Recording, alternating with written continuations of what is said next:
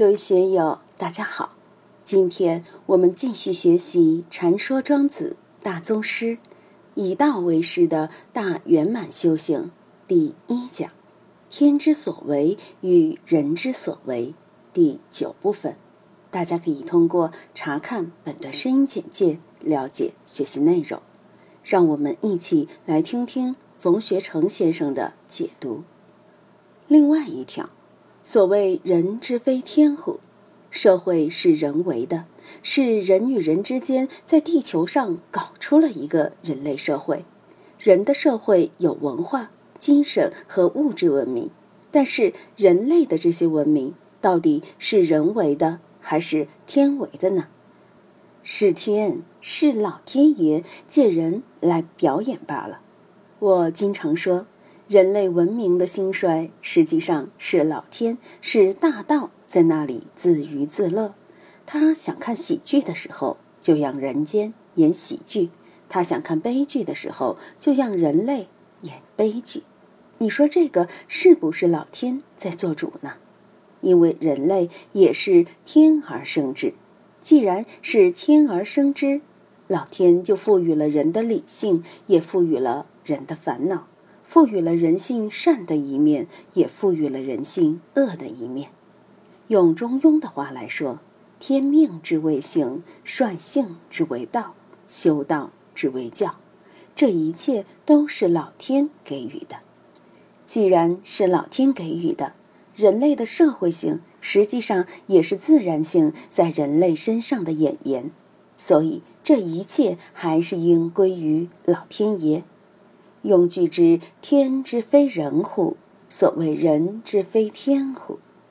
我们看现在很多疾病好像是天之所为，实际上很多疾病都是社会病，是人的精神出了问题，生态出了问题而引起的疾病。所以天之所为，人之所为，到了一定的情况下也是分不开的。这个也是天人合一。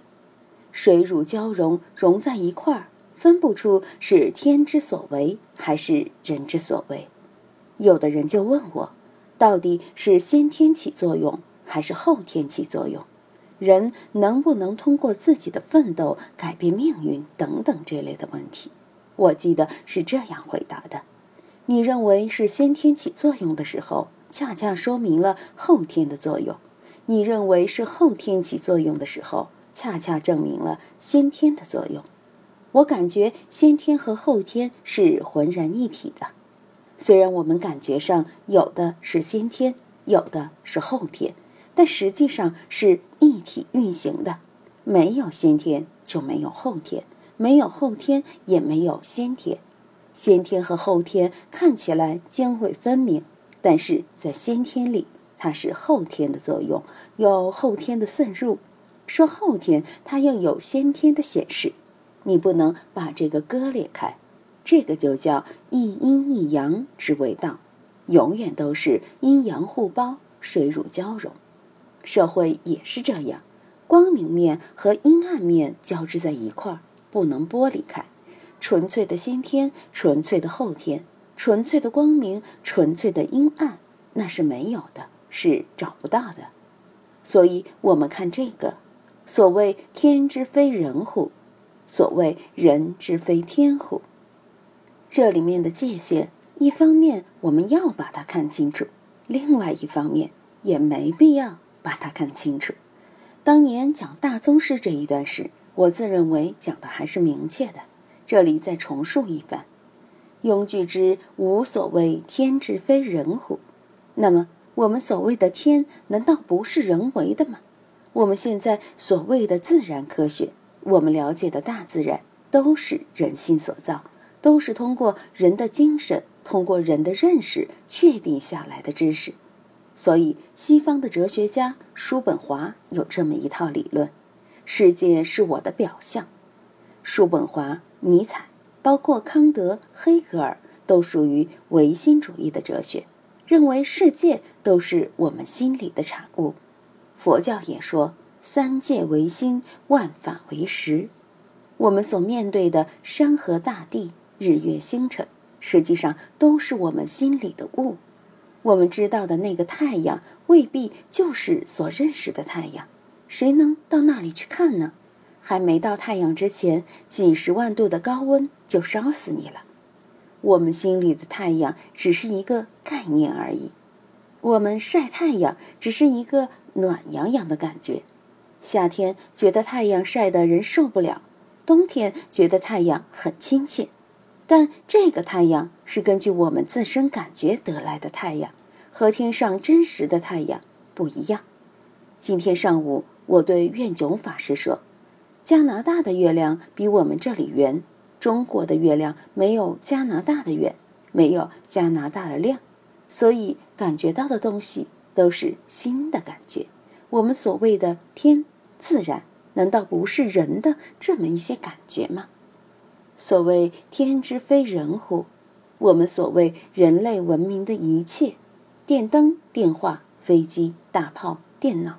这一切难道不是老天爷通过人来感觉他的造化吗？如果没有自然的人，能有社会的人吗？没有社会的人，没有自然的人，也没有人类社会的文明。严格来说，什么是自然，什么是非自然？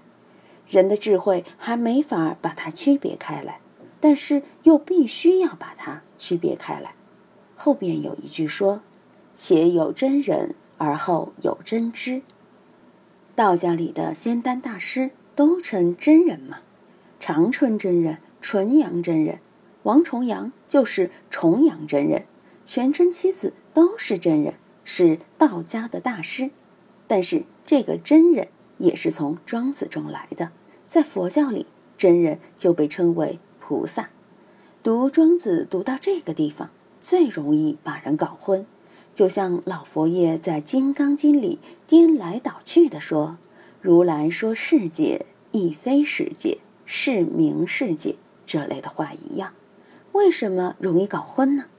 我们所谓的天道、自然等等概念，难道离得开这个我吗？